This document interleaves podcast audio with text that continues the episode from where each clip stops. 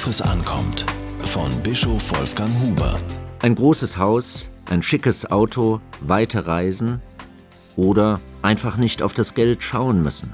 Endlich nicht jeden Cent umdrehen oder überlegen, ob das Geld noch für die Tasse Kaffee mit der Freundin am Nachmittag reicht. Der höchste Lotto-Jackpot aller Zeiten hatte Wünsche und Träume beflügelt.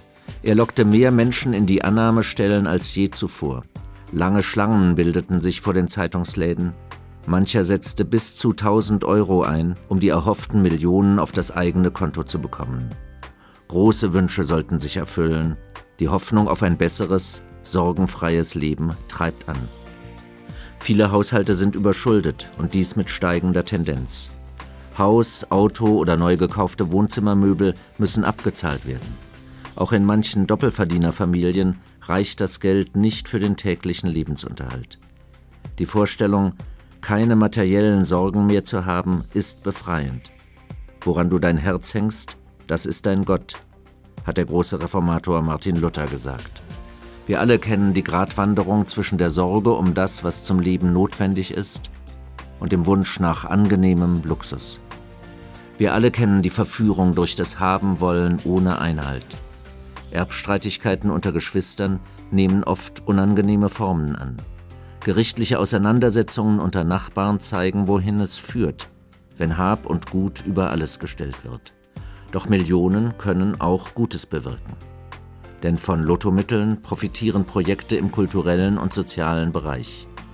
Orchester oder Sportvereine werden mit solchen Mitteln unterstützt. Ich weiß, wovon ich rede. Die Lotto Stiftung hat die Errichtung der Kapelle im Berliner Olympiastadion ebenso unterstützt wie die bauliche Erweiterung der evangelischen Schule in Berlin-Neukölln. Im neunten Gebot heißt es, du sollst nicht begehren deines nächsten Haus. Das Gebot erinnert daran, dass aller Besitz vorläufig ist und dass wir ihn redlich erwerben sollen. Ein gelingendes Leben hängt nicht an dem, was wir haben, sondern an dem, was wir sind. Und das verdanken wir Gott, der uns das Leben schenkt und uns unsere Gaben anvertraut. Er stellt uns Menschen zur Seite, die unser Leben reich machen, die uns nahe sind in der Freude, aber auch in den schweren Stunden.